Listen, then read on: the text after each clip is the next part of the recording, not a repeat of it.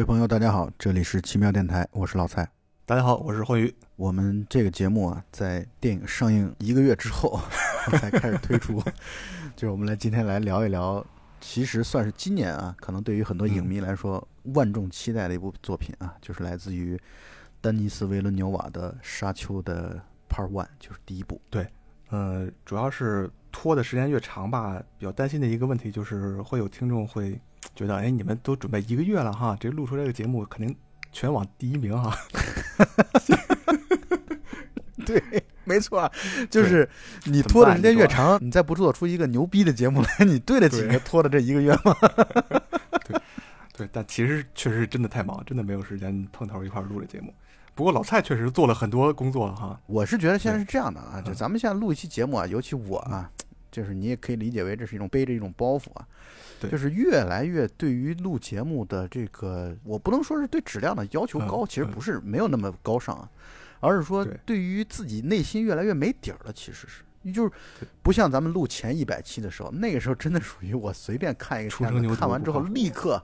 刚看完立刻咱就能聊。现在特别兴奋，趁一个热乎劲儿就把电影给聊了。但是现在呢，是录一个沙丘，老蔡必须得要去把。你一生的故事这个小说读完，对，其实你说你一生的故事跟他妈沙丘有个屁的关系呢？我来说说我的这个整个的心路历程啊。对对对，来介绍一下。最初准备沙丘这个节目的时候，我就跟欢愉说了，我说我们首先得把书看了啊，至少你说不不说三部曲吧，你至少得把第一部沙丘，因为。这个电影啊，它其实讲的就是这本书第一本《沙丘》的大概，我觉得也就三分之一到一半左右的这样的一个，差不多一半吧，嗯啊，差不多一半。所以我就说，起码你把《沙丘》这本书看了，然后呢，维伦纽瓦呢，因为是维伦纽瓦的片子，所以呢，维伦纽瓦的一些作品啊，至少 七七八八的得稍微看一看。对对。再一个呢，又在准备的过程当中听说了佐杜洛夫斯基啊，准备了一部，就是他曾经。想要拍出沙丘来，所以拍了个纪录片，啊，吹牛逼的一个片子。然后我要看看这个纪录片，以及呢，一九八四年的时候，大卫林奇拍了一部失败的沙丘的作品，是不是也得看一看啊？对，然后看着看着就开始，比如说我在看这个维伦纽瓦的这个作品回顾的时候啊，就。看到降临，然后看到降临呢，又觉得，哎，那是不是应该把那个特德江的这个你医生的故事再回顾一下？其实越来越跑偏了，到最后其实可能跟沙丘已经没有什么太大的关系了。但是呢，还是那句话，就是为了录这期节目啊，我看了十二部电影，牛逼，再加上一本书啊，以及衍生出来的像特德江的这个短篇小说《你一生的故事》。对你，因为我就没做准备嘛，我也为了录这个沙丘，特意去看了电影《全面回忆》。来，我给你介绍一下我的这个心路历程。对对对，你你说说你这个准备节目的过程吧。这个沙丘肯定要躲不开这个佐多罗夫斯基，是吧？佐多罗夫斯基在拍摄沙丘的时候，当时我准备筹备拍摄沙丘的时候，请到了一个这个电脑动画的制作师，叫做丹奥班农。哎，嗯，这个丹奥班农呢，后来他制作了《异形》和《全面回忆》。所以我就 又去看了《全面回忆》，觉得哎，电脑动画确实做的确实不错。如果当时如果用到这个多多罗夫斯基版的《沙丘》里面，它会是有可能呈现出来一个什么样的的一个状况？哎，所以所以我去了解了一下。嗯，没错，咱们这个准备的过程确实 就像是一种发散的思维树一样，就从一个点，然后往出生发出来书啊。电影啊，然后电影生发出来的关键词维伦纽瓦，然后维伦纽瓦又开始展开，展开了之后再继续往下延展。所以现在录期节目真累。那天我跟老蔡聊天开玩笑，还说将来可能会有一部电影让我们要去准备几十年，花掉一生的时间精力去研究这部电影。因为一个好的电影确实是各行各业的人，不管是演员也好，导演也好，编剧啊，包括一个小小的场记，他可能投入了相当大的精力，有可能是真的是。尤其像导演，他可能花了一生的这个艺术造诣都放到这一部电影里边去了，真的不是我们几句话通过一个节目就能说得清楚的，可能真的需要花投入很多很多精力去研究它，去了解它。对，是的，主要还是那句话，就是我们也不是说觉得做的工作越多就一定能把节目录得越好，对，那我不认为这个观点。但是我是觉得你不做这个工作呢，我自己录的时候内心是没底儿的，主要是啊，这才是。我们洋洋洒洒的在我们录这个节目之前，先要解释解释，先给自己解释一下啊，开脱一下，为什么要拖这么久？对，呃，然后我们今天来聊聊这个《沙丘》啊。我们按照这个次序，大概是这么想的。我们想先来聊聊，因为《沙丘》呢，它是从这个弗兰克·赫伯特的巨制当中来的。嗯，啊，嗯这本书可以算是所谓的科幻圣经啊。当然，我看的感觉是很难读，其实是啊，因为这本书呢，嗯就门槛稍微高一点儿。可能它的牛逼可能就就也体现在这里，就是这部片、嗯这个书当中的所体现的这种哲学性，然后包括这种宗教性、啊，这里边的这些东西啊，是我是觉得你其实真的确实读一遍啊，恐怕你能了解个三三四四，我觉得也就了不起了啊。其实包括大卫林奇他自己在接受访谈的时候，他也说了。他说：“这个书的前六十页他根本读不下去，然后包括佐杜洛夫斯基他自己也说了，他说他在读这个书的前一百页的时候，他也觉得很费劲。那就是大卫林奇比佐杜洛夫斯基还强一点儿，看了六十页。这个书确实不绝对不会像畅销的这种文案所写的那样啊，适于所有的人啊，是是你一生必读啊。我不这么认为，我觉得这个书嗯其实会劝退好多的人。读的过程当中，其实我花了好长好长的时间，但是我觉得读完之后，我感觉这里边确实有很多嗯有意思的一些哲学倾向，包括他的一些思想方面的东西啊，这种祸福相依啊，互相转化啊，很像我们东方那种阴阳调和啊，这样的一些语这哎，些对对对，想法和原则。嗯，对，所以我就觉得这里边儿其实，当然我们每一个人对于同一个作品的解读的方向啊、理解啊，嗯。都会受限于自己的知识结构啊，受限于自己的思维水平啊等等一系列东西。所以，呃，我们觉得至少这个读书的这个过程啊，我我们越来越像读书会啊，这个读书的过程 本身还是还是对自己还是会有一定的成长，或者说对，我们现在越来越觉得，无论是看电影还是看书，包括录节目啊，其实都是我们在探索这个世界的规则的一种办法，或者说我们对这个世界保持好奇的一个体现。就是我是觉得我们必须得时刻保持对世界的好奇，然后因为嗯。你不懂的东西太多了，你比你聪明的人太多了，包括读特德·江的这个小说《你一生的故事》，这是我第三次读，嗯。我才觉得貌似好像懂了一些，才发现我的第一遍和第二遍完全就读不懂，那才会发现特德·江是一个极其聪明，以至于把自己的想法，嗯，首先想法本身是特别牛逼，再一个能把这种嗯牛逼的想法诉诸于文字，以及后来维伦纽瓦又能诉诸于影像，这其实都是非常人类智慧进化的东西。对对对，呃，《沙丘》这个小说我可能前前后后看了至少三遍，但是这嗯。个时间跨度比较长，可能得有十五六年这样的。然后最早可能读大学的时候看的吧。对，大学的时候读的那本儿，就是很早很早以前，然后出了一个，它那个封面是一个像一个大怪蛇一样，然后那哦个书当时翻译也比较糟糕，但是我还是读起来，当时读完了以后就是感觉很震撼，因为它里面描述的那个宏大的场景，像那种巨大的沙虫，然后还有这么错综复杂的帝国之间的这些这么多的家族之间的这种战争，让人觉得很震撼。但是后边又再读就会，就像你刚才说的，会读到里面的一些哲学意味，包括他对于时间、对于空间、对于人的思维和这种权力、政治，还有宗教等等等等一系列的这种探讨，会慢慢的有嗯更深的理解。所以这个书，它真的是包罗万象。然后至于它这个难读，呃，确实门槛稍微有一点点的高，我是感觉，因为有的书评在说嘛，就是可能唯一能与《沙丘》进行这个比对的，可能就只有《魔戒》了。所以我又去看了哦《魔戒》的小说，嗯 没有没有开玩笑，《魔戒》是比较早看的了。然后《魔戒》其实它前半部分啊、不是前半部分，就是前面很大一段，它的那个描述也相当相当的枯燥。但是从魔界的文字的角度来说啊，从魔界文字嗯角度来说，其实嗯对于读者来说友好的多。其实，就是它所体嗯现的那种故事性是很强的。哎，就是我是觉得不否认。你对于嗯。沙丘来讲啊，尤其前半部分，我感觉嗯。很多时候他确实在刻意的去营造一些铺垫性的、背景性的这种东西。对。然后我我这个地方我想插一句啊，就是嗯。我对于维伦纽瓦看完了他所有的长片之后，我对他嗯。我给他起的绰号或者说我给他的描述是，他是一个特别牛逼的氛围型的导演，就是他特别会造氛围。所以呢，其实它和沙丘的气质，我感觉是不谋而合的，或者说就是嗯特别嗯合拍的。因为沙嗯丘就是一个需要极其需要去把这个氛围构建的牛逼啊，构建的这个宏大。如果没有这些场面性的东西，单纯说剧情，我觉得它远远比不上阿西莫夫的《基地》系列，就是它从剧情的跌宕起伏啊、高潮啊这些东西上来说差得远。但是呢，它确实嗯是需要氛围的铺垫，然后你在这样的宏大的一个场景下，或者世界观之下，或者整个世界构建之下，它不是单纯说我们只要看到一个嗯。广袤的沙漠这就行了，像火星救援一样，那么全部都是沙丘的地带啊等等，这就够了，绝对不是。这个沙丘的这个事情，它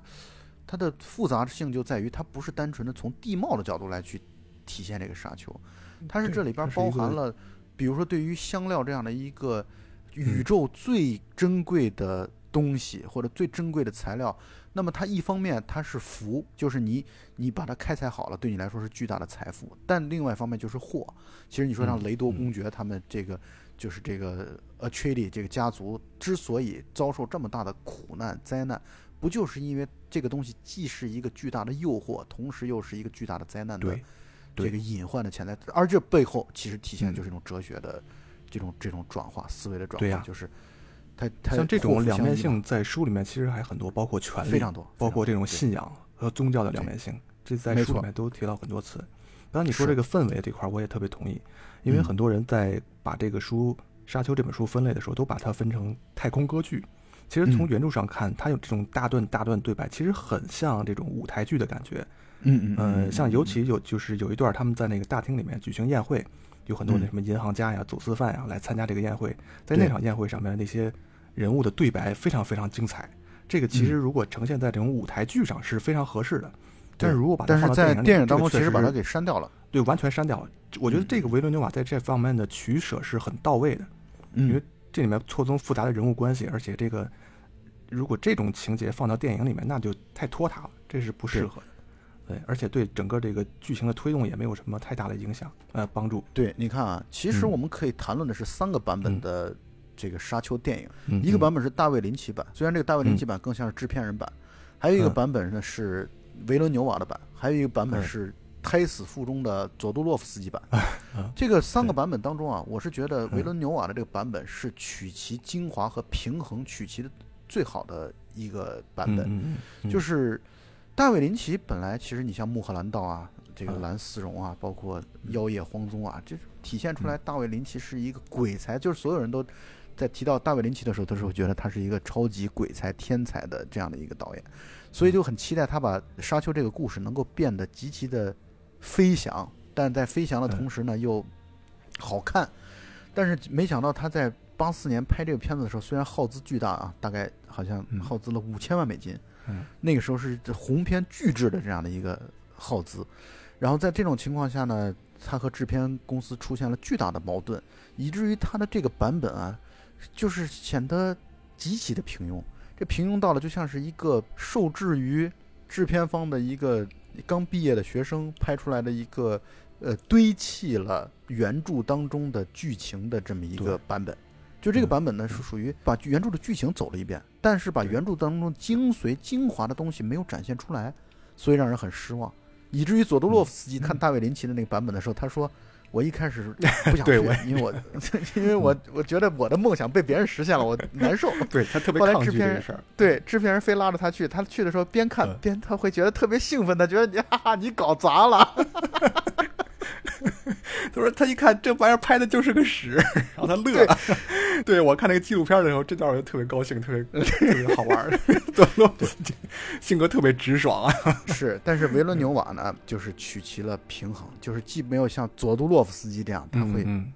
他就算没拍出来，他如果拍出来了，我们可以想象的是，一定是个失败的作品。应该是灾难。嗯，他会不断的把这个故事变到非的，让你根本观众根本就接受接受不了。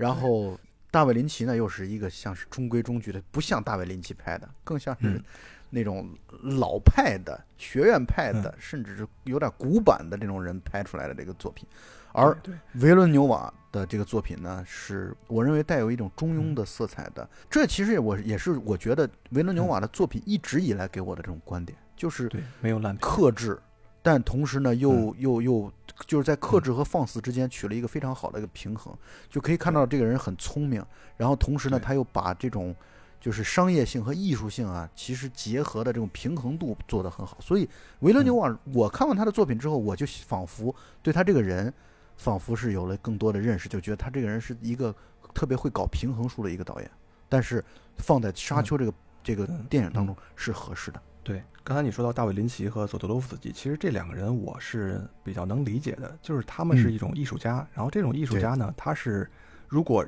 在他全部都由自己掌控的情况下，他可以就是在自己的这个艺术世界里边任意妄为，他可以拍出很好的东西来。但是如果你给他一个条条框框，给他一个命题作文，他有很很有可能就把握不了这个东西。是是是，所以你需要给他足够的空间，让他去展示，他才能行。所以大卫林奇可能可能当时也是有他的困境在。嗯。这简直都不是可能了，这就是肯定是 标准，对灾难，刁难，对对对，就是遭到了刁难。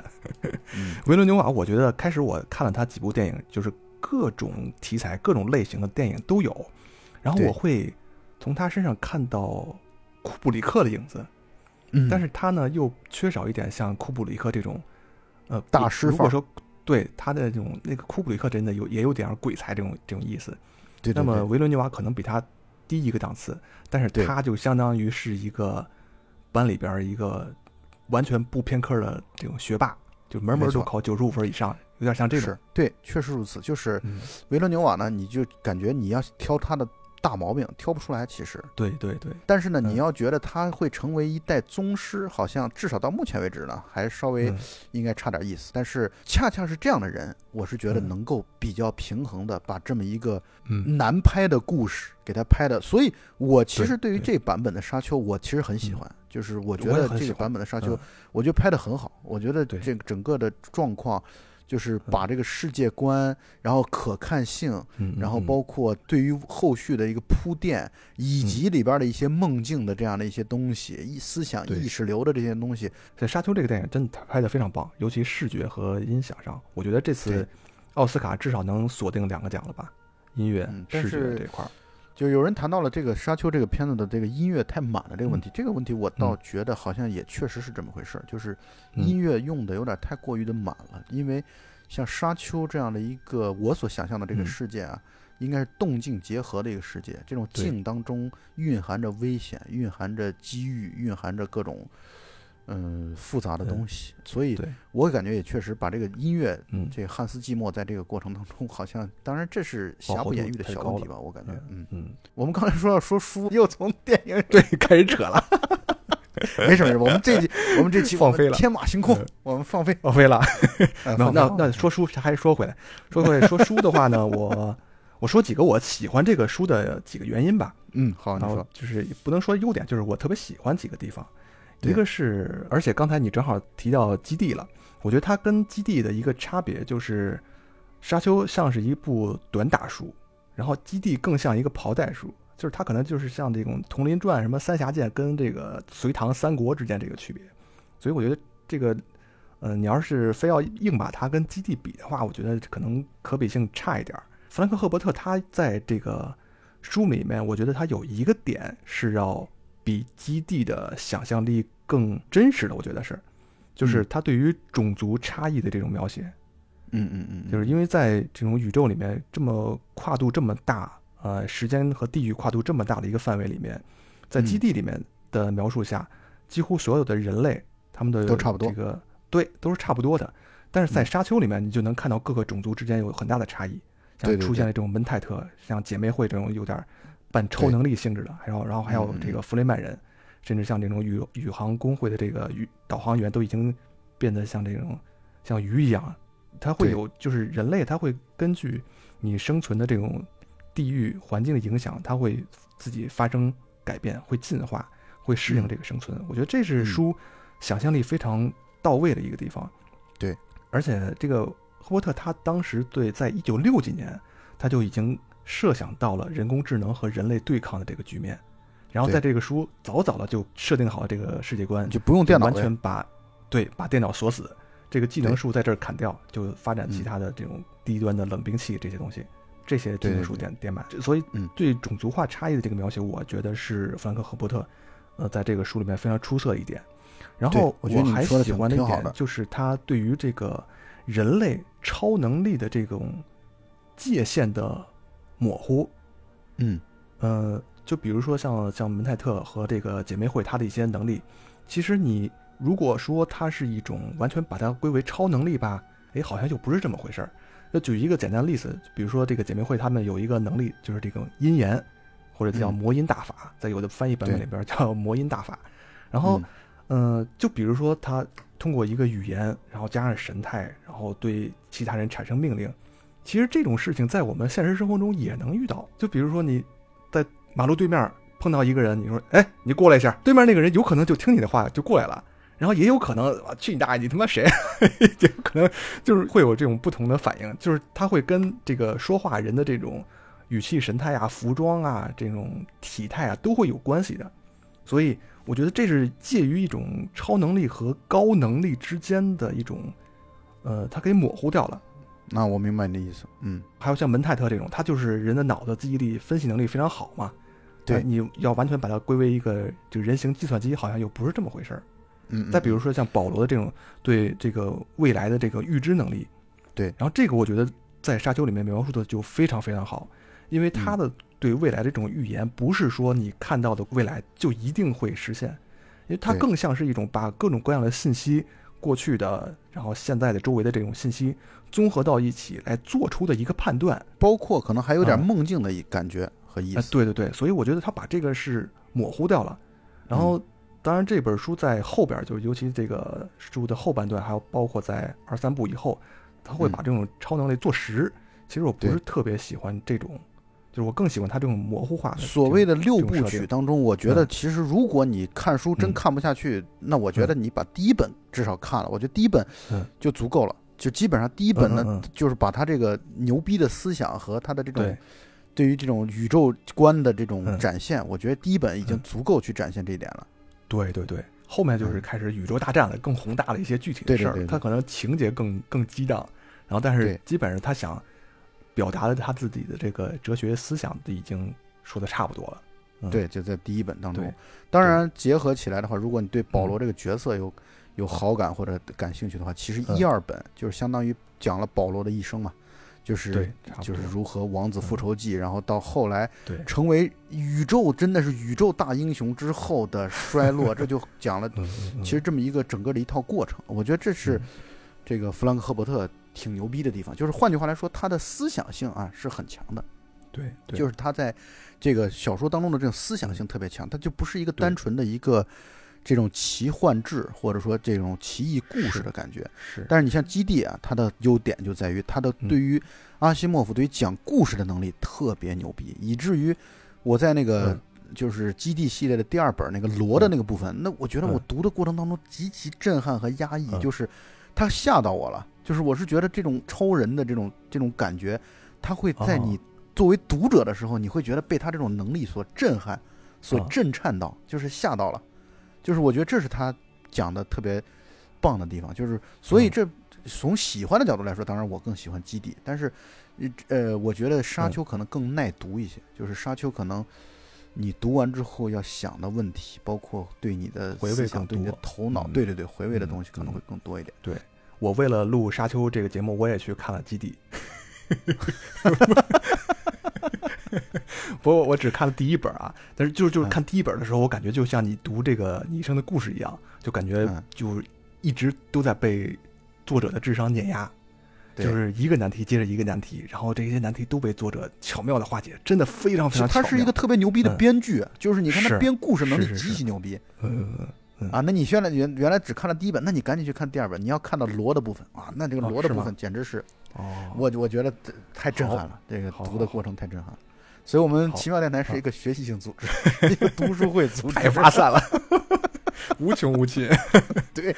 没错，就是从嗯一本书 A 呃要谈到 B 啊，B 谈到 C，我们如果不博学的话，我们就这事儿没没法进行下去了。现在，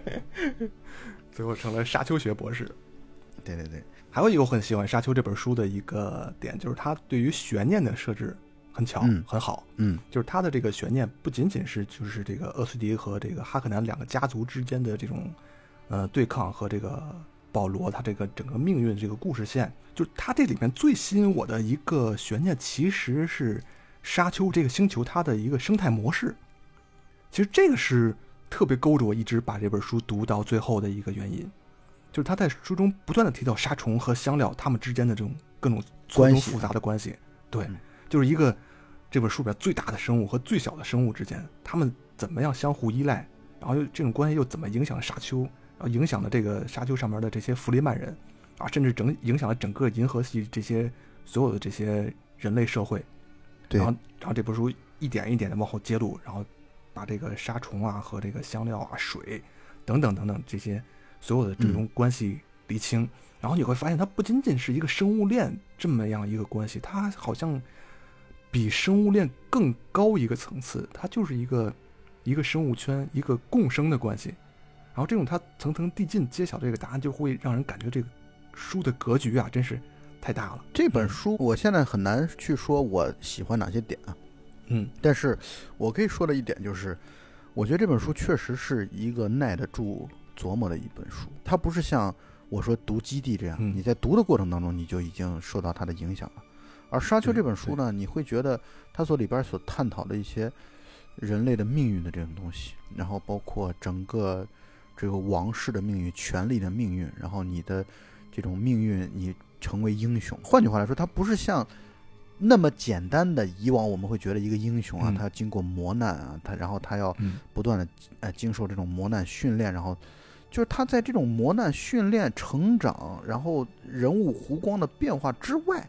他还有更多的一些东西。这更多的一些东西是值得去琢磨的。就比如说宇宙的不以人类意志为转移的这种运行法则，就是这种宏大的，就算没有这个 Atreides 家族，没有哈坎宁家族。然后可能就会有别的啊，包括宇航工会，包括这个公司，包括皇室，就是非常包括这个比吉斯特的这个姐妹会，就是你会觉得他们不同的这种团体啊之间或者种族之间啊这种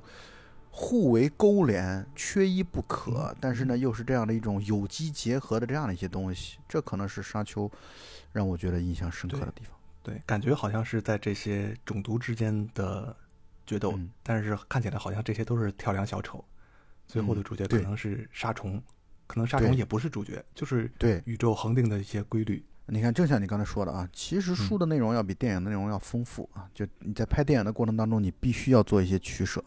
对啊，你不能把书当中所有的东西都呈现出来，呈现出来的话，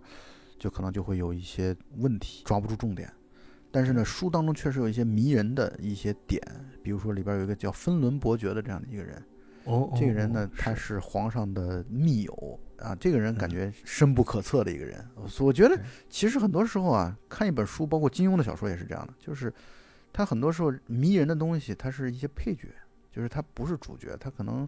十章当中都出现不了他一章，就是那些露出冰山一角的东西，对啊，就像扫地僧一样啊，这种人。存在在那里，就是他可能让你永远有一个念想，他会觉得，如果这样的人发挥了最大的战力的时候是怎么样的一个情况？这就好像在《七龙珠》当中那个界王神也是这样的，万物离不开七龙珠。就是他有一些这种小人物啊，但是呢，他给你露一脚，这种世外高人啊，江湖高手的这种感觉，这是我觉得读书的时候的一个享受和快乐的地方。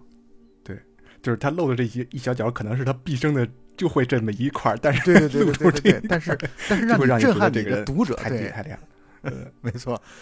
呃，所以我们现在可以说回到电影上了啊，就正像我们刚才夸赞维伦纽瓦的这一点，就他确实是把这个故事能拍成现在这样啊，我是觉得从读者和影迷的双重的身份来说，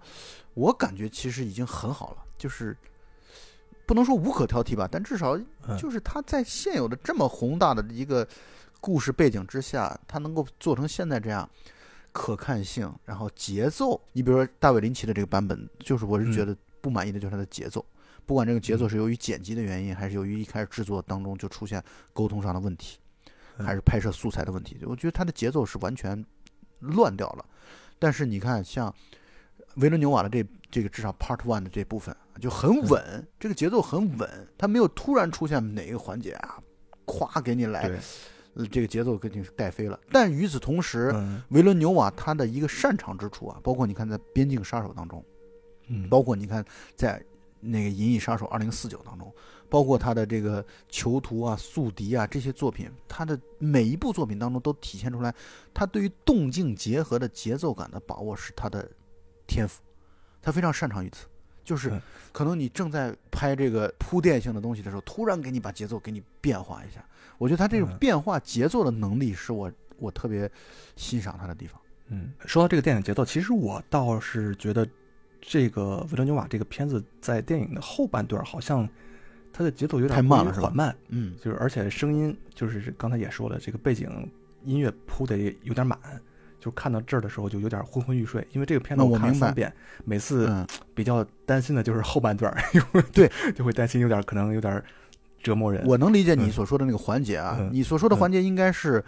就是保罗他们遇到了弗雷曼人那一段之后，那个节奏确实是有点慢。当然，我的理解啊，就是因为作为嗯。读完书的读者来说，那我的理解就是他其实在为接下来要跟弗雷曼人融入到弗雷曼人当中，真正成为弗雷曼人当中的先知摩亚迪，在嗯做这样的一个铺垫。包括他跟那个 Chini，就是他的那个小妾，嗯。他真的跟弗雷曼人的那个他在梦中当中不断出现那个女孩儿之间的这样的一个铺垫，我觉得他是在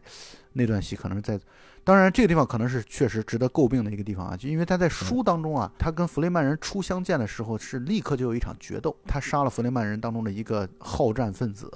那我觉得他从剧情的角度来说，他会有一张一弛，他可能在电影的这部戏的结尾的部分，他确实有点有点缓慢了。这个，我觉得你说的结束的好像有点太仓促了，就是对戛然而止，真的，一切都是开始，just beginning。对对对，但我觉得他可能那段戏的，我现在猜测的或者我的感知是，嗯他可能描述的就是弗雷曼人跟沙虫是和谐共处的，就是一开始看上去好像是他跟沙虫是是要躲避沙虫啊，沙虫是嗯对于人类来说是巨大的危害啊。但是我觉得这部片子到最后结尾的时候，我感觉我印象深刻的是，好像他在讲述沙虫是美丽的。你看沙虫像嗯绽放了一朵花儿一样的那种感觉。对对对对对，嗯，呃，我觉得他可能在在做这样的铺垫吧。对，就是沙虫这个设计，我觉得是非常出色的，因为之前的所有的关于都是把它变成蛇这个艺术作品里边，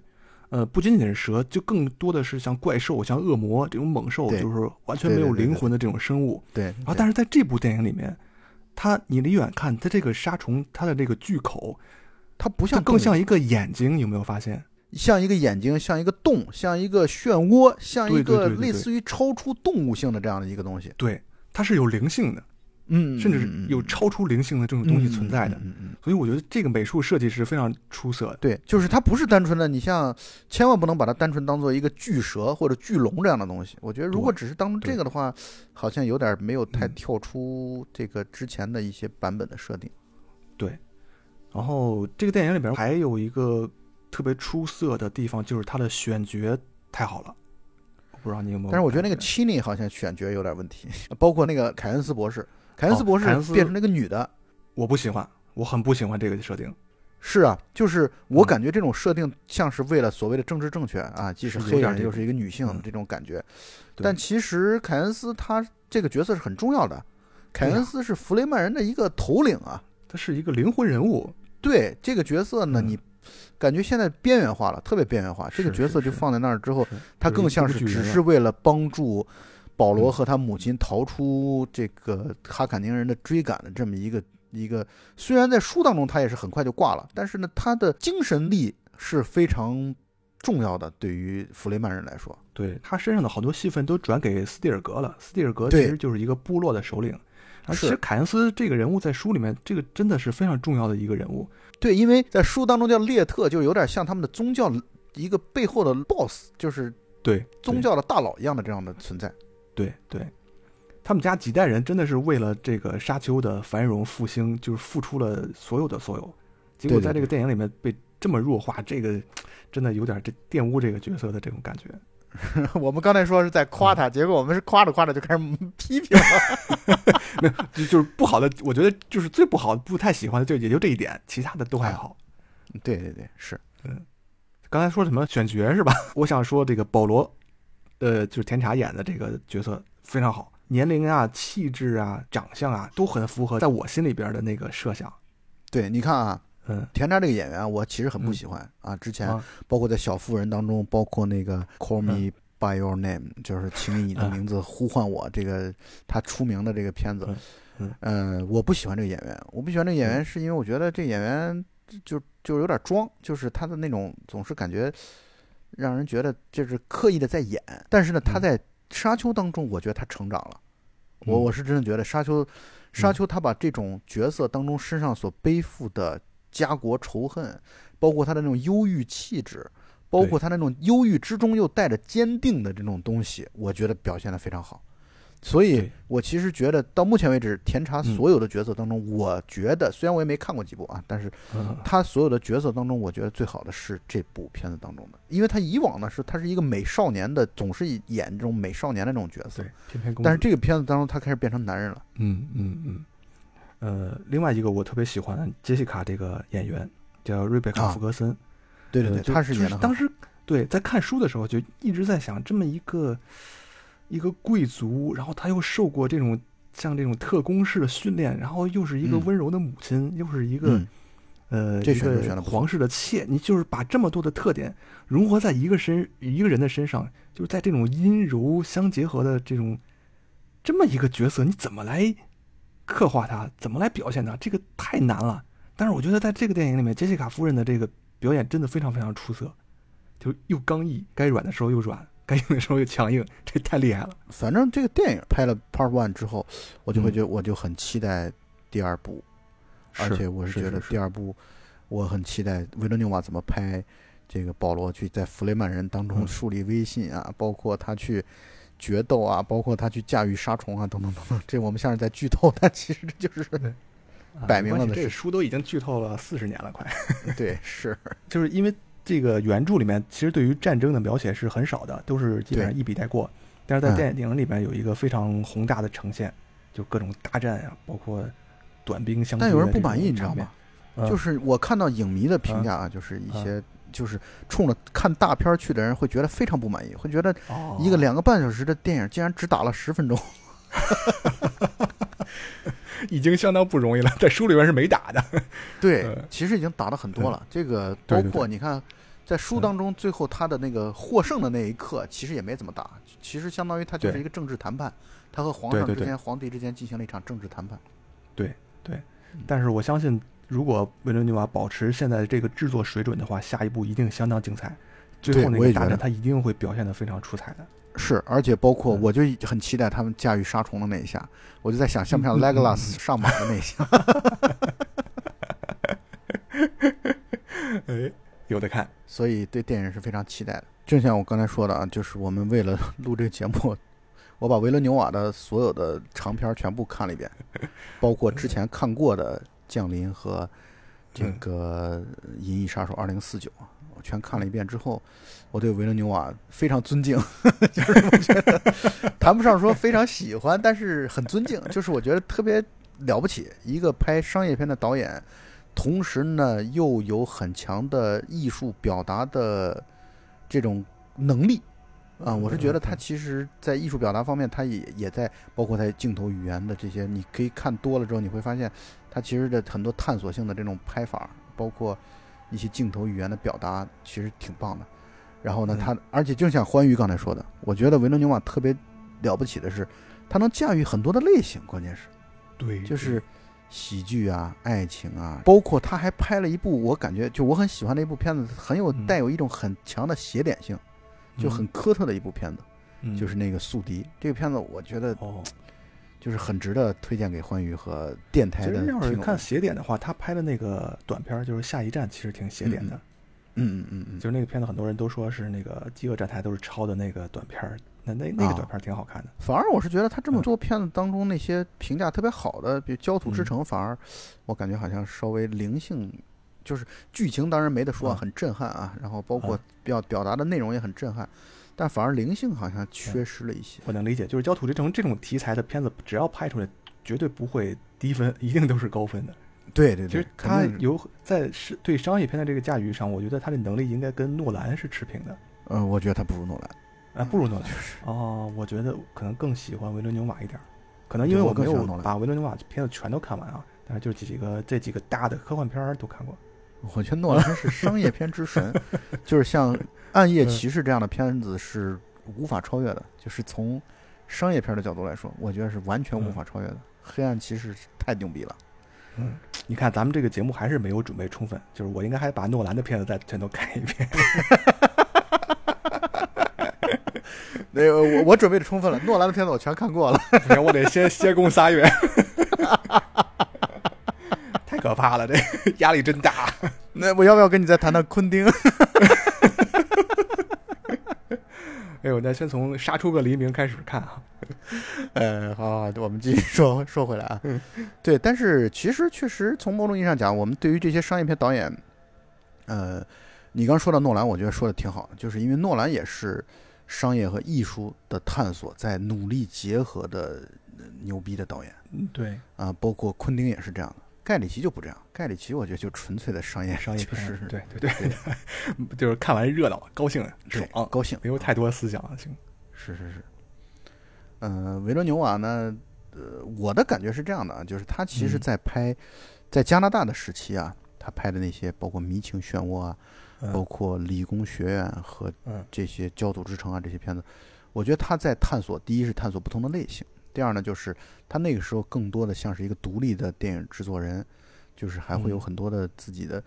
我是感觉他最近现在成了好莱坞的宠儿之后啊，那就会因为就会接一些你不得不必须朝着大片方向去展现的电影。对对，嗯、是你比如说像这个《嗯银翼杀手二零四九》，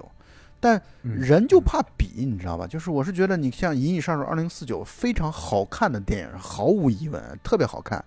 场面宏大，然后场景拍的又极美，然后整个的这个设置、设定、选角各方面都很棒。但是你就总会觉得它跟《银翼杀手》本身比起来，好像对不是一个层次的，就是差一点你会觉得，对，就是《银翼杀手》这个片子，你会觉得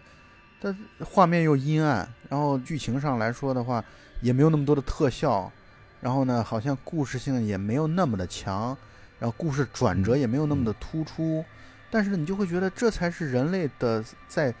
面对对未知世界的探索方面应有的样子，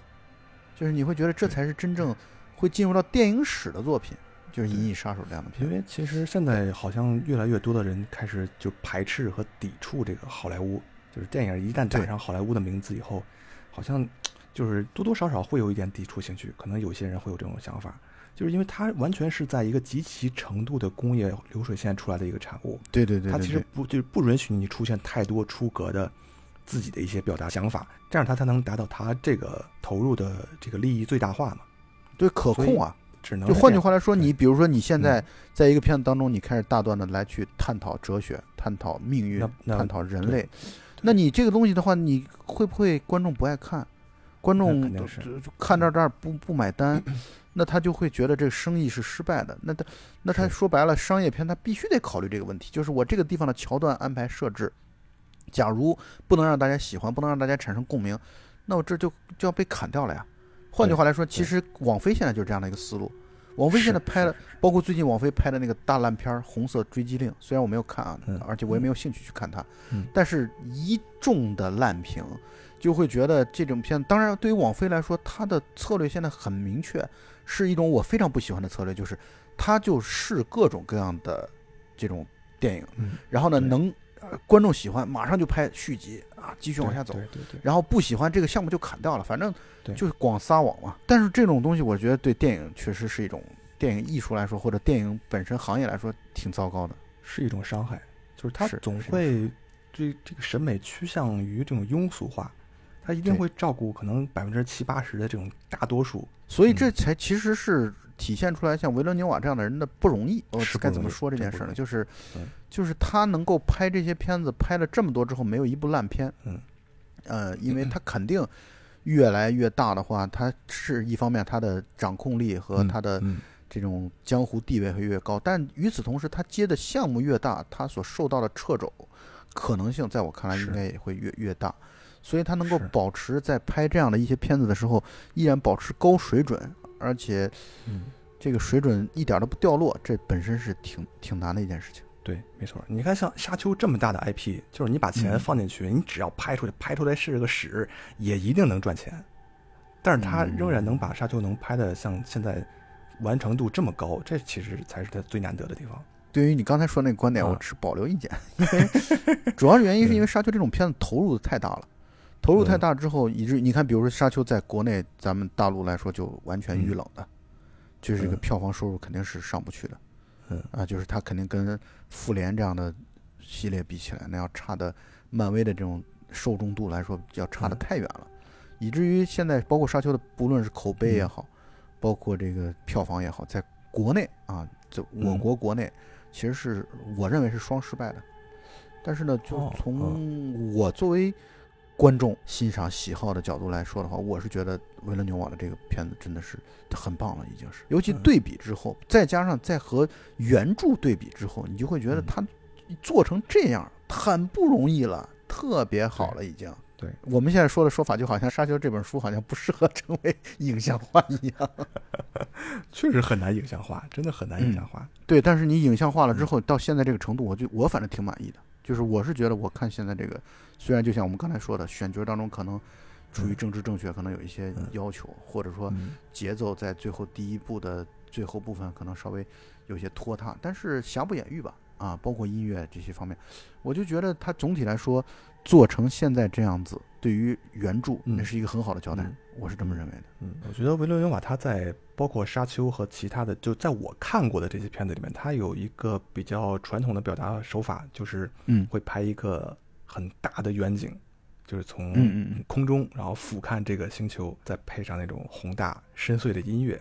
哎，我我特别喜欢这种，尤其像《边境杀手》里面，就是他们进入墨西哥以后，哇，那个情绪一下调动起来了，特别棒。我跟你说啊，他的嗯处女作叫《八月三十二日》。嗯我简单跟你说一下这个剧情啊，就是因为嗯我这个电影我们也不会单独去录一期节目了。嗯八月三十二日讲的就是一个女生，然后呢出了一场严重的车祸，啊，出了严重车祸之后，她就觉得特别渴望生一个孩子，所以她就找到她自己最好的朋友，她跟她最好的朋友曾经说过，如果两两个人都到三十岁的时候都没有对象的话，两个人就在一起。然后这其实好多人都在年轻的时候都有过这样的 朋友和承诺 然后他就找到这个男的，他说我今年二十六岁，距离三十岁还有几年，但是我现在迫切的想要生个孩子。他说你你要跟我生孩子。其实他那个朋友一直是暗恋他的，喜欢他，嗯然后他们俩特别浪漫的这个八月三十二让我觉得最好的一个地方就是。他们俩说好，我们现在要去找沙漠做爱，然后我们要生孩子，我们要在沙漠里。然后他们在加拿大嘛，然后他们从加拿大查到最近的沙漠在美国的犹他州，然后于是他们就坐飞机过去了，并且那个男的是有女朋友的，所以他要瞒着自己的女朋友，啊啊，就是被这个女孩说服了，然后去，然后在那个沙漠当中是个冬天的沙漠，沙漠是一片雪的，不是沙。是雪，嗯。你知道吗？那个沙漠，然后他就给了一个可能无人机来去拍的一个镜头，哇，那个镜头一片白当中啊两个小点儿的人影，就是那个场景太宏大了，就是他的处女作呀，他拍了这么一个画面，特别牛逼，就是两个人从一个一片白茫茫，完全一片白茫茫当中进入画面，然后小点儿，你就看那个小点儿在走，然后背景音当中当然是就是话外音，两个人在聊天对话嗯，但是那个镜头的语言是你看到两个小点就在那个白茫茫的一片当中往前走啊，那个这种镜头一出来就是大师。对啊，处女作呀，嗯这是嗯他九八年的作品啊，那个时候三十一岁，刚刚开始拍第一部长片，所以我就真刚才你说到这个场景当中，我就想起来这个我建议你去看看这部片子，也挺好的。好，我我昨天刚看完那个《边境杀手》，特别喜欢嗯在墨西哥枪战的那一段儿。对，前面铺垫了那么长那么长的时间，然后砰砰砰几秒钟枪战结束，哇，这个对啊，这个这个弦儿绷的太棒了，这个张力，我为什么我会觉得他的片子当中我最喜欢《边境杀手》呢？因为嗯我是觉得《边境杀手》这个片子充满了灵气。这个《边境嗯杀手》呢，第一呢是在剧情的这个设置上特别嗯。牛逼。对它很而且很反类型化，对你看到最后之后发现嗯。啊，竟然是这样的，就是对这种翻转不是那种翻转，不是那种剧情上的翻转，而是嗯。你会发现他竟然原来就从头到尾就不是你想的那样，就他从一开始就就跟你讲了一个不一样的故事，这是他的第一点。第二点呢，就是他的这个节奏在《边境杀手》当中处理的特别的好，就是那种张弛有度，那种就是我们明明都感受到马上即将大战来临之前的那种铺垫，那种静谧，那种东西是让你觉得你会觉得他随时会掏枪，随时会开枪，随时会战斗，然后那个战斗真正到来的时候又是极其干净利落的，然后你会觉得嗯又过瘾，但又同时好像又有点意犹未尽，所以我是觉得《边境杀手》是他最出色的，或者我最喜欢的他的作品啊，特别好。以及我喜欢《宿敌》啊，我觉得我推荐江鹏去看，我推荐欢愉去看。我们希望有机会我们一起来去录一下《宿敌》这个片子，因为这个片子是特别男性化的一个一个电影，就带有很强的这种科特的这种邪点的性质啊，但与此同时呢，这故事又很有趣啊，然后又很男性化。啊，又把男性的隐秘的一些想法当中的一些那种恶趣味啊，又在展现，所以你们一定要去看。好，所以说到这儿，我就会觉得啊，还是刚才那句话，它真的没有烂片儿，就每部片子都有值得推荐的理由和点。呃，每部片子可能，呃，这部片子也许不成熟啊，就整体来看可能有一些不够成功或者比较失败的地方，但是呢，它总会在一个片子当中有一些吸引你的地方，呃，嗯总会在一部片子当中有一些让你觉得喜欢的地方。反正我看完他的每部片子之后，我都是这样的一个想法。正像我们节目一开始所说到的啊，就是我们再对比三个版本的《沙丘》啊，虽然有一个版本是胎死腹中的一个版本，这个就是法国智利双极的一个艺术家啊，佐多洛夫斯基。这个佐多洛夫斯基呢，早在最初我们台有公众号的时候，那时候介绍电影，欢愉就很早就介绍了他的一部，可以说是享誉国际的一部片子，就是《圣山》这部片子。说到这儿，我要说说这个佐杜洛夫斯基啊，他有一个梦想，就是他非常喜欢《沙丘》这个小说嘛，他的梦想就是想把这个小说给影像化，所以他在七十年代，甚至早在卢卡斯还没有拍《星球大战》之前啊，他就已经在筹备筹划这么一件事儿了。那个时候他刚刚可以说是在国际当中有有了名气，因为他拍了《鼹鼠》《圣山》，尤其《圣山》这个片子好像名气非常大。然后《鼹鼠》这个片子，我在准备这期节目的时候，啊因为要谈佐杜洛夫斯基，我没看过他的片子，所以我就看了《鼹鼠》啊，非常不喜欢。但我是约翰列侬喜欢，约翰列侬特别喜欢，就是他之所以哦后来能拍到《圣山》，就是因为《鼹鼠》这部嗯片子在北美发行了，而北美发行靠的是约翰列侬的关系网和钱，就约翰列侬啊花了钱帮助他来推广嗯啊，包括后来的一些这个，包括大卫林奇啊，也是他的迷弟，很喜欢佐杜洛夫斯基。可是《鼹鼠》这片我真的特别不喜欢，就是以至于我就压根儿对他的圣山圣雪啊这些就我就。丧失了对丧失了看下去的热嗯情。就我觉得佐杜洛夫斯基像是一个这种神经病型的导演，就是 就是他就是神神叨叨的，完全神棍型的这种导演。但是可能应该说他是一个偏执的艺术家。对，就是艺术家嗯恐怕就是这个样子。但是呢，对，呃，他后来就是等于拍了一部以他为主角的纪录片，这个纪录片就是嗯在描述了他本来想要去做《沙丘》这个电影的始末，包括欢愉嗯刚才也谈到了，他搭了一个团队，这个团队当中。有后来做异形造型设计的艺术家，到最后我感觉他其实他们出了一本书，他们虽然没有出这个电影，但是他们出了一本书，他们其实那个书就是一个 BP，沙丘的设定集，对对对对对，他的当时想法很宏大。然后我看这个嗯。纪录片的时候，纪录片的评分也很高，但我感觉嗯。很多影迷其实是被他的这种所谓的宏大的想法给震颤和忽悠了。对，对。就他这个他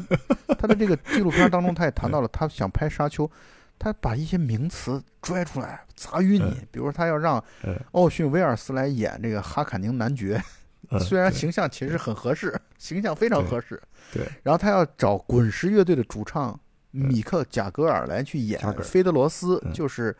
这个哈卡宁男爵，就是他想他把这些角色想到的角色全都是演一些反角儿，包括他要找嗯。大艺术家达利，可以说是二十世纪最伟大的、最西方最出名的艺术家嗯之一的达利来去演这个皇上。嗯，所以他老找一些反角儿。然后保罗这个角色则是给他儿子。然后我怀疑老头他会给自己一个角色。我跟你说，虽然他在这个纪录片当中没谈，他肯定会给自己己一个角演公爵色的。应该是公爵。嗯，所以包括他找到平克·弗洛伊德，对然后然后来去嗯做配乐啊，就是他嗯。说白了，他拿一些在西方艺术史当中的正都很古烁吓人的一今的一些些名词来去砸晕你。但我我看完这个纪录片之后，我的通篇的感觉就是，嗯。我觉得这货就是他妈忽悠，而且真的如果让他忽悠成了，比如说把这个嗯。片子真的开始开拍了，嗯，他一定会制造一个灾难出来的。佐多多夫斯基是一个，你说他是鬼才吧？我觉得可能还是拿偏执的艺术家来形容他，可能更接洽一点。你在《鼹鼠》这个故事里面还能看出他是管一点观众的，其实就是一个比较平常的西部片儿。但是在《圣山圣贤》里面，他就开始越来越放飞自我了。就是但是但是我还是很喜欢《圣山圣贤》这两部电影的。对，因为你喜欢邪典电影啊，他就是啊对于佐杜洛夫斯基来说，他就是代表了邪典电影本邪典，其实就是 他的想法完全就是真的就是艺术电影。你看他在《圣山》里面会表现从这个人的这种伤口里面会飞出小鸟，会盛开鲜花，然后会花十分钟的时间来描写一个大师怎么把大便炼成金子，就这这种东西，你在商业片里面不可能呈现。就是就是它是一种很艺术的追求。你如果把这些，呃，把他的这个沙丘的设定真实拍出来的话，我相信一定是不太迎合大众审美的。绝对从他的这个选择的这个团队来来看，就是首先他的这个呃原画创作莫比斯，还有他的这个主要的飞船设计，然后他们这种设计风格其实它这个色彩很鲜明、很明快，对比很强烈，嗯嗯就有点像马戏团的这种美术风格，跟佐德罗夫斯基他的这个审美是很搭的。但是如果你把它呈现到银幕上来，一定是一个过于光怪陆离的情况。我的观点是，这事儿是很烧钱的，就是如果按照嗯他的那种想法去做的话，嗯必然是很烧钱。但是其实这件事儿的失败是必然的，因为按照他的这种想法去烧钱的烧法，嗯资本家是一定要有控制的。可是你嗯如果控制他，这件事就又出不来。对，因为我看那个纪录片里边也说嘛，好莱坞说你选的这些人物都非常棒，演员呀、美术啊、音乐对，但是是导演但是导演不行，就是导演不行，导演不能用佐多罗夫斯基。对只要不是老左，谁都行。没错，这个确实太打击人了。我我可以盖棺论定的说这么一句话，就是他拍嗯出来肯定是个话题没问题，但是他拍出来嗯他绝对拍不出维伦纽瓦这样的一个感觉的东西，或者说他拍不出嗯比维伦纽瓦更强的东西出来。我就是这么一个观点。就是嗯换句话来说，如果拍《沙丘》还要找人来换维伦纽瓦的话，我嗯个人觉得雷德利·斯科特是可以。哎，对对对，雷老爷子行，但是当时雷老爷子好像档期不行，不允许，没拍，嗯其实也是挺遗憾的。对但雷德利·斯科特嗯去拍这样的片子，肯定也能拍出好看又比较叫座的片子。佐德罗夫斯基他拍这个电影，他太像这种诗歌呀，它不是工业的产物。那绝对不是工业的产物。就说《沙丘》这个这个系列，嗯，你不烧钱根本出出出不来效果。你如果不烧钱拍成小儿科的那种东西的话，那就不要拿《沙丘》这个 IP 来去拍了。艺术导演，你说能不能拍科幻片？当然可以。嗯，这艺术导演拍科幻片的一个巨制，那就是索拉利斯啊，就是塔尔科夫斯基的《飞向太空》啊。嗯飞向太空其实没有花特别多的钱，但是飞向太嗯空的艺术性的表达，对人的命运的思考和探索是很牛逼的。老塔是特别这种特别厉害的，就是既嗯自我表达，但与此同时呢，这种深度上又够，而且飞向太空其实可看性也还是不错的。嗯，没看过，好，这个又记下来了。这个今天要看的片儿挺多。录电台就是督促我们自己多看片儿。我我统计了一下，我今年我觉得有有望突破两百大关，有可能能突破两百部片子吧。但是这个跟朴赞玉的两万部片子比起来，简直是 九牛一毛。他可能也是忽悠，然后你就被震颤了，这都没。呃，但是人家能拍出作品来，就啊对那那人家就能说出这种话来，对吧？对对，就说白了咱要能拍出这个两至少两千部以后，你也能做出更好的节目来。两千部，现在就已经达到了，这个没还哦，是没问题的。哟哟，崇敬，不是咱们标准要那么低吗？我也应该有了，我觉得我也差、不多。你绝对有了，两千部还是没问题的。对于这个看片儿来说，恐怕五千八千是个坎儿，就是你要上到那个层面的话，真的是很需要花很多的时间的。回来回来说佐德洛夫斯基，佐德洛夫斯基其实他最近也还活跃，就是后来在这个沙丘之后，他们就是佐德洛夫斯基出了个漫画吧然后莫比西负责画，对他出出了个漫漫画，然后现在中文版也有，就是你可以买到的这种，像那个你看过吗？什和金属男爵啊，合金男爵，那个我买了送给你。好，太好了，合金男爵啊，两上下两本儿，嗯，所以呃这个佐德洛夫斯基的这个《沙丘》这个纪录片，我们就当做看一个乐子啊，就是一个 艺术家的这种插科打诨，我觉得就够了嗯。包括它里边提的一些点很有意思。他当时嗯找特效师，他找的是《二零零一太空漫游》库布里克的那个特效师。但是我要说，《二零零一太空漫游》的特效做得非常好，超前时代，他妈一九六八年的片子做的特效一点儿都不差。这也就是再次诟病八四年的大卫林奇版的这个《沙丘》的一个很重要的点，就是它不光节奏出问题，它的那个特效太差了，它的特效。就我感觉这个花钱没有花到位，包括你看它那里边那个屏蔽，嗯，你看它那个里边那个屏屏蔽，场是吧？那个屏蔽就像是嗯就就是打马赛克嘛，其实就是对，就是那个我的世界里边那种方块人啊，这个对好多人都当成笑话了，已经。对，太糟糕了。所以，呃大卫林奇，我觉得他这是他的从影生涯的一个耻辱，可能是他从影当中最烂的一部片子了。对他好像是在很多场合表达他不愿意在这个 电影上面挂这个署名权。对，是，但是呢，嗯他你看跌倒了还是能爬起来。你看到二零零对一年的时候，穆赫兰道真的太牛逼了。嗯穆赫兰道是咱们今年一定要录录的片子。好，这这应该是我最喜欢的十部电影之一了，这应该是。穆赫兰道是吗？嗯嗯，穆赫兰道确实，我这个看了三四遍之后，我会觉得越看越喜欢，真的太棒了。所以我们又挖了一个坑，穆赫兰道。对，那么今天这个洋洋洒洒的，我们虽然做了很多功课，但是可能很多大部分都没有用到的这个节目，我们就录到这样的一个程度。我觉得我们就就聊呗。但是有一点是确定的，就用天马行空的聊，如果没有之前看了那么多片子，我觉得我是没底气的。现在起码聊的是很有底气的，觉得随便聊什么都能聊得出来。对，接得住哈，说一个人名儿你能对，就是能接得住，就是这个，我觉得是做电台恐怕不得不走的上的一条道路吧，就是嗯这个得大量的看片儿，大量的看书。嗯，现在我感觉好像录什么片子，如果不看一下他的书，如果有原著小说的话，不看一下他的书，比如《横道世之介》录的时候，原著小说看了；断背山录的时候，断背山的小说看了。这个好像你你不看一下这个书，就感觉特别没底儿。对以及我接下来可能要找 Jumper 录《色戒》啊，就是要把张爱玲的嗯也要再看几几部他的小说。嗯你看，我为了录这《沙丘》，我把现在市面上能够买到的中文版、三对我知道文译文版全都买到了，嗯，然后而且我还读了英文原版。我操，牛逼！但我想说的就是《沙丘》这个小说一定特别难翻，我觉得特别难翻，太难翻了。太难翻了。因为嗯你看了那个英文版，你就会知道它的这个呃语言风格跟现在的这个英文书是不太一样的，因为它是嗯。五十年前的作品，而且它用了大量的那种生僻字和自造的字，你是没有办法翻译的。在这嗯。点上，也许跟《沙丘》相媲美的就是《魔戒》了，因为《魔戒》也是就太多的这种造出来的词。嗯嗯嗯，对。所以这个翻译是很难，但是确实我要说的是，我反正因为几个版本也都大概翻过一些，就我觉得这个翻译都不太令我满意。就是我是觉得，当然可能还差一点儿，是对，确实是这个书太难翻嗯了，我能理解这个书确实太难翻。所以书译者不容易，然后呢，导演拍出来不容易。我觉得嗯我们期待《沙丘》第二部吧，我觉得大概两年之后会上映，我们到时候可能会再做节目。好，我也很期待，到时候可能得准备更长的时间了吧。对，是是是，最起码《沙丘》六本书都得看完吧。对对对，没错没错。那么本期节目到此结束，大家再见。好，拜拜。